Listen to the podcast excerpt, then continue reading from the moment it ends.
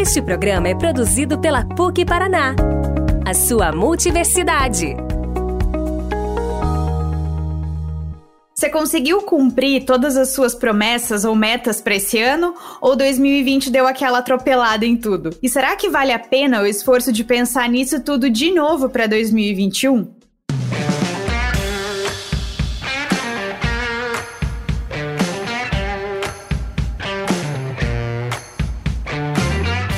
E aí, gente, tudo bem com vocês? Me contem, vocês conseguiram cumprir as metas ou as promessas que vocês tinham feito para 2020? Vou compartilhar que eu tinha colocado várias coisas no papel, mas acho que metade assim ficou pelo caminho. E aí, como 2021 tá chegando, trazendo uma esperança pra gente com as vacinas, eu fiquei me perguntando: será que depois de tudo que a gente viveu nesse ano, vale a pena a gente ficar fazendo plano, promessa, botando meta no papel? Ou é melhor a gente deixar a vida levar e ver o que, que acontece? E como eu fiquei encucada com isso, eu chamei a professora Audrey Azevedo, que é coordenadora do curso de Psicologia do campus de Maringá, da PUC Paraná, e o Valcir Moraes, que é da Identidade Institucional da PUC, para eles compartilharem com a gente um pouquinho os conhecimentos e nos ajudarem nesse pequeno dilema que se instaurou depois de 2020. E se você conhece alguém que tá nessa também, já compartilha com essa pessoa esse episódio para todo mundo se ajudar nesse final Vamos lá então.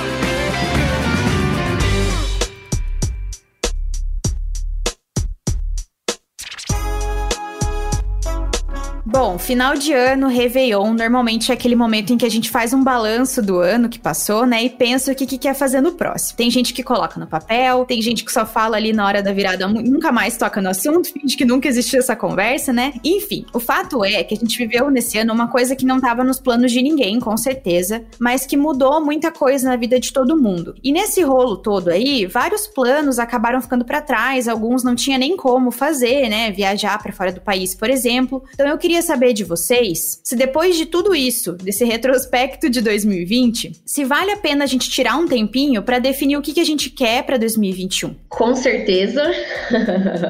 Na verdade, o que acontece é que a gente cria muita expectativa em cima de alguns pontos e não se permite no meio do caminho trocá-los, né? Por que, que a gente tem que fazer um plano e ele não pode ser mutável? Né? Eu não posso transformar ele dentro da minha necessidade do momento, né? Isso não significa deixar uma meta ou um plano para trás. Significa que eu ajustei o meu plano à condição. E aí isso melhora a minha expectativa de conseguir atingir. Então, aprendemos muitas coisas em 2020, que com certeza a gente pode levar para 2021, e acredito que uma delas seja de que a gente não controla tudo. A gente vai precisar aceitar isso, né? Uma condição humana que a gente tende a querer controlar, que não é controlável, né? Então a gente pode traçar algumas metas e no meio do caminho pode ser que elas mudem, né? Então com certeza devemos continuar planejando, sonhando, desejando, né? A gente continua vivendo, afinal. Eu acredito que a gente definir essas metas, né, o que a gente quer, ajuda a gente a ter um rumo. É mais ou menos isso, prof? Para isso que serve a gente ter essas metas? Não sei te dizer exatamente para que, que serve, né? Mas a gente geralmente traça as metas com a intenção de atingir alguns objetivos que para nós é, são importantes, né? Então nós traçamos objetivos pessoais, né? Nós traçamos objetivos profissionais, enfim. E isso é como se nos desse um motivo para viver. Geralmente as pessoas colocam essas metas como se eu tivesse um porquê acordar, um, um motivo para ir trabalhar, para treinar, para me alimentar bem, para estar com amigos. Então é aquilo do dar sentido para a vida. E ele é importante, porém ele nem sempre tem continuidade e a vida continua, né? Então às vezes começou janeiro eu tenho plano, em fevereiro ficou difícil, em março entrou o Covid, eu desisti. Mas ainda assim, a gente continuou vivendo, a vida continuou. Talvez o sentido da vida,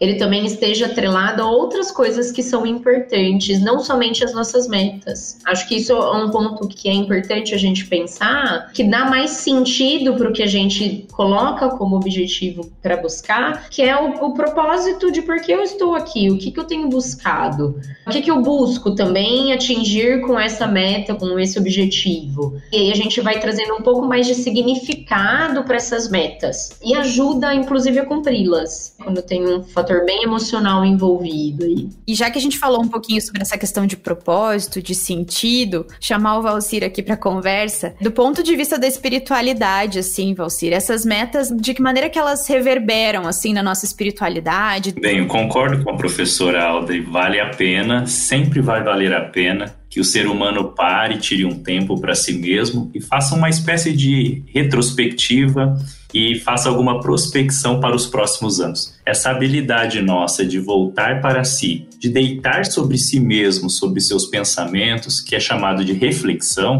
é natural do ser humano. Então sempre vai valer a pena quando, a partir de suas reflexões, o ser humano consiga estabelecer metas, planos, sonhos e consiga fazer isso desde o seu ser interno, desde tudo aquilo que ele é, seja homem, mulher, adolescente, jovem, sempre podemos olhar para nós mesmos e buscar dentro de nós referências para os nossos planos. Há quem diga que o ser humano aspira à felicidade.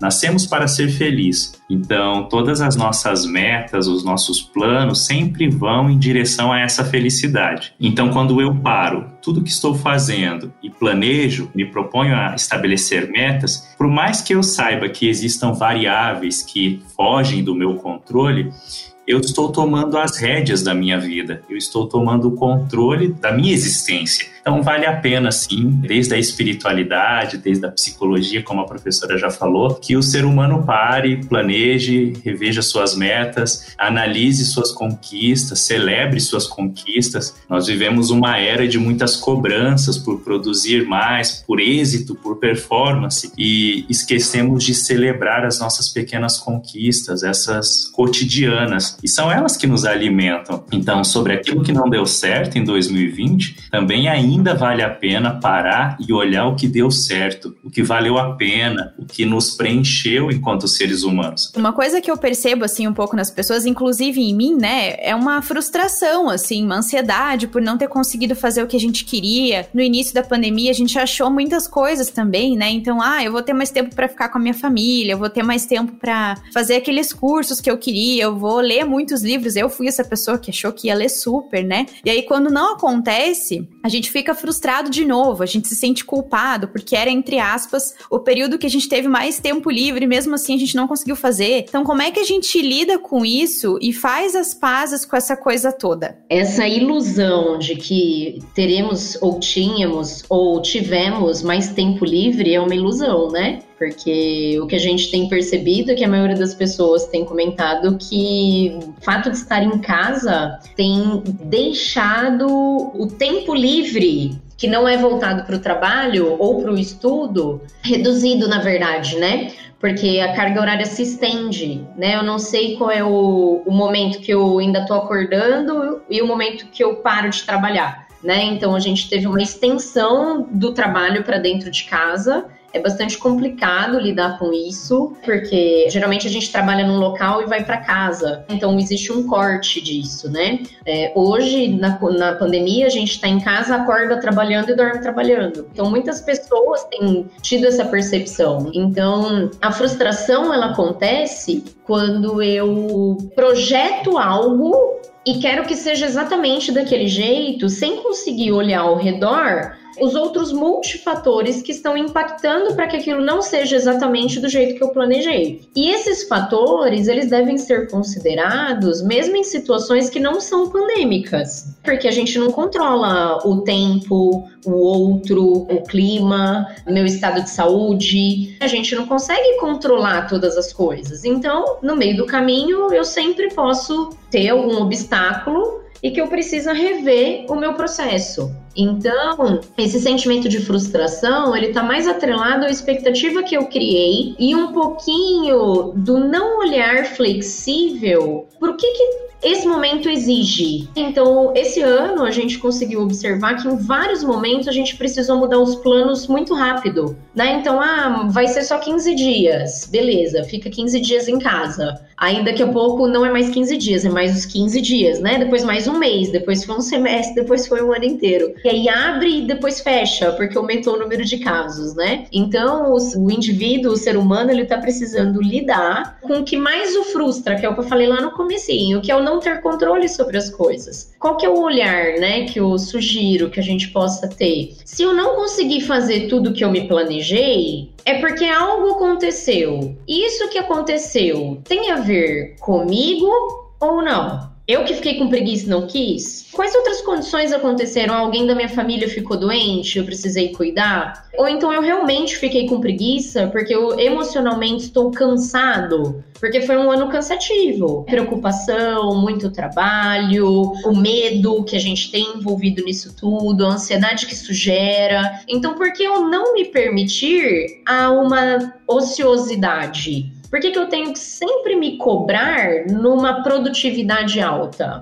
Eu não posso ficar ocioso? Ninguém fez plano de, nossa, vou aproveitar final de semana que eu não vou trabalhar, sábado e domingo, né? Não trabalho, e vou desligar meu celular e vou curtir minha família? Porque isso era possível. E a pessoa fez o que no sábado e no domingo? Não tô trazendo julgamentos, mas o que eu tô trazendo é, essa pessoa, por exemplo, ela pode ter estudado no sábado e no domingo, porque ela faz uma faculdade. Isso não faz parte do plano dela? Faz também. Provavelmente se fosse um colega que falasse para você, poxa, tô super frustrado porque eu falei que ia fazer isso, isso e aquilo, no fim esse ano passou, não fiz nada. Provavelmente você ia olhar para ele e falar assim, nossa, mas esse ano foi muito difícil. É até normal você não ter conseguido não ter feito o que você esperava, mas você fez outras coisas. Então por que, que eu não posso me olhar desse jeito também? Com certeza todo mundo fez alguma coisa que não esperava fazer, mas que de certa maneira foi positivo. Trouxe algo positivo também. Existem teorias bastante interessantes a respeito disso, mas uma delas me chama muito a atenção, que é uma herança vinda do Oriente, da espiritualidade oriental, que trata da compaixão. Nós, seres humanos, somos capazes de desenvolver o senso de compaixão para com o outro,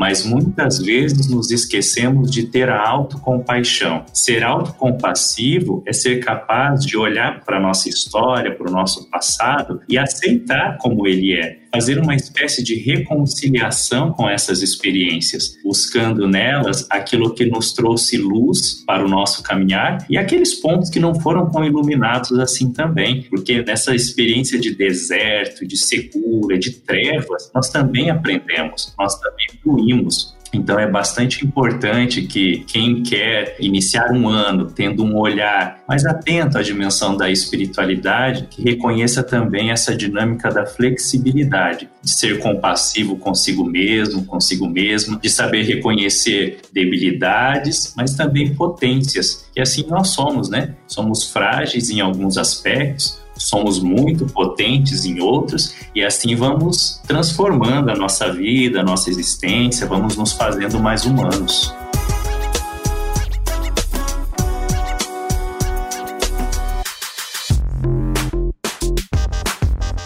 Agora o ano tá acabando, né? E tem toda a expectativa de que a gente vai ter uma vacina no próximo ano, se tudo der certo. Então, como é que a gente pode olhar para todo esse período que passou e esse período que vem de uma forma positiva, de uma forma legal? Tem um, um conselho de um autor que nos inspira muito, inspira a mim, enquanto colaborador aqui da PUC do Paraná, mas inspira muitas pessoas pelo mundo afora, que é o Thomas Merton. Thomas Merton foi um monge trapista que escreveu bastante sobre sua vida, sobre suas experiências e tal, desde essa espiritualidade saudável que ele viveu e que ele compartilhou conosco, ele diz que a vida espiritual não é nunca um retiro tranquilo. Não é como uma plantinha que cresce dentro de uma estufa, longe de todas as intempéries do clima, de todos os problemas que a sociedade pode trazer, que o planeta pode ter e tal. É na vida normal, cotidiana, do dia a dia, que nós vamos nos fazendo e vamos desenvolvendo a nossa união com essa dimensão espiritual, com Deus, com o transcendente, com aquele que é totalmente outro. É? Então, se eu posso, ainda que é bastante arriscado fazer isso,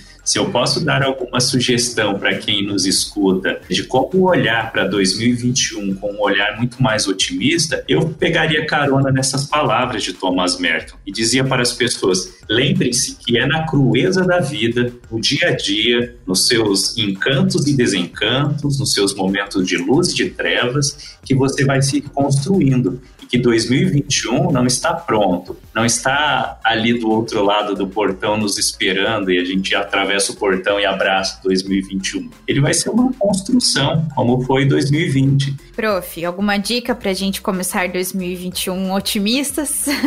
Primeiro, tendo uma mente otimista, né?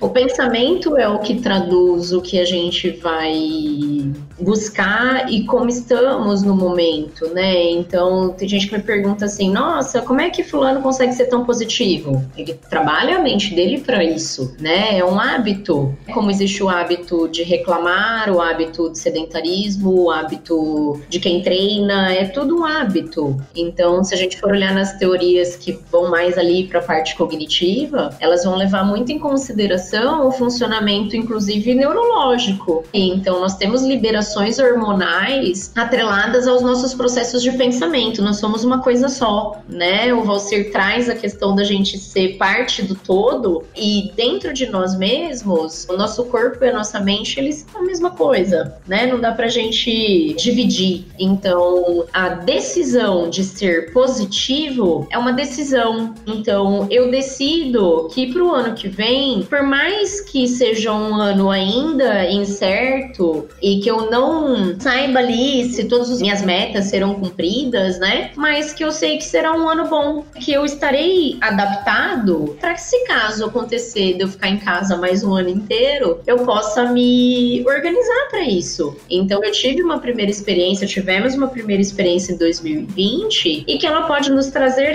excelentes perspectivas para 2021. Acho interessante quando o Valster traz, né, de que 2021, como 2020 lá no começo e como hoje, ele ainda não está construído. Nós estamos construindo. É um processo. Então, hoje, a gente está aqui, são 11 e meia da manhã, nosso horário aqui, né? Mas eu não construí o minuto seguinte. Não sei, ele também é incerto. E nem preciso do Covid para ter certeza que o minuto seguinte é incerto. A hora seguinte é incerta. Amanhã é incerto, né? Então nós construímos, mesmo com planos traçados, um dia de cada vez. Ninguém traça uma meta de ser campeão da maratona sem começar correndo meia hora por dia. Vai ter que começar de algum lugar.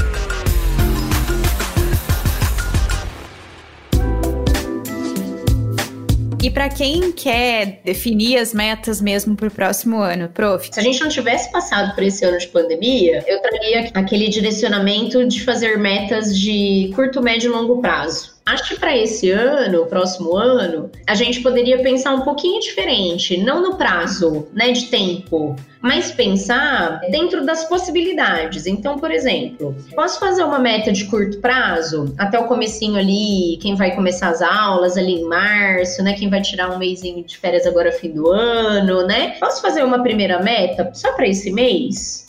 Nossa, por que não? O que, que é possível? Ah, dá para viajar? Dá. Para onde? Ah, só para praia aqui perto da minha casa? Então eu vou aqui para praia, né? Ah, eu quero ir para os Estados Unidos. Por que não então jogar esse plano lá para fim do ano? Pode ser que a fronteira abra agora em julho. Então eu posso ter alguns planos, né, algumas cartas na manga que tenham uma visão, uma perspectiva mais atrelada à condição retornar, né? Então sabe aquele plano que fica guardadinho? Caso libere, eu eu, coloco ele em prática assim que liberar, sabendo que ainda assim pode ter alguma mudança. Mas eu preciso ter alguns planos que são mais possíveis. Então, o que está a teu alcance? Ler um livro? Ficar mais tempo com a tua família? Isso tem a ver com o Covid? E com a pandemia, então por que, que eu não vou fazer um plano?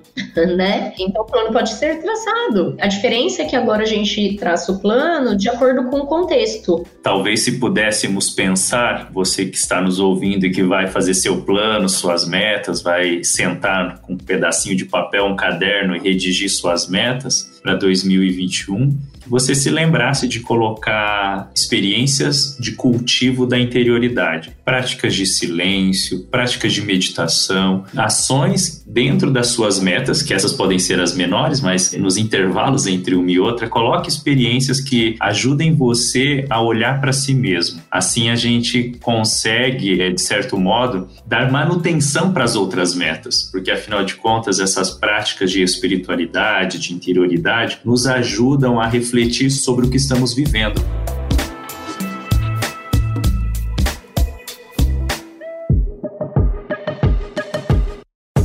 Galera, então já que eu contei umas coisas aqui para vocês, mandem uma mensagem para mim lá no arroba Oficial, contando o que, que vocês queriam ter feito e não fizeram, o que, que mudou na vida de vocês nesse ano e o que, que vocês estão pensando já para 2021. Eu fico por aqui, se cuidem, a gente se encontra no próximo ano. Olha que loucura, passou muito rápido, com mais um episódio do Coffee Break.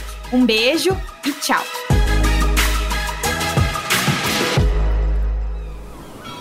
Este podcast foi editado pela Maremoto.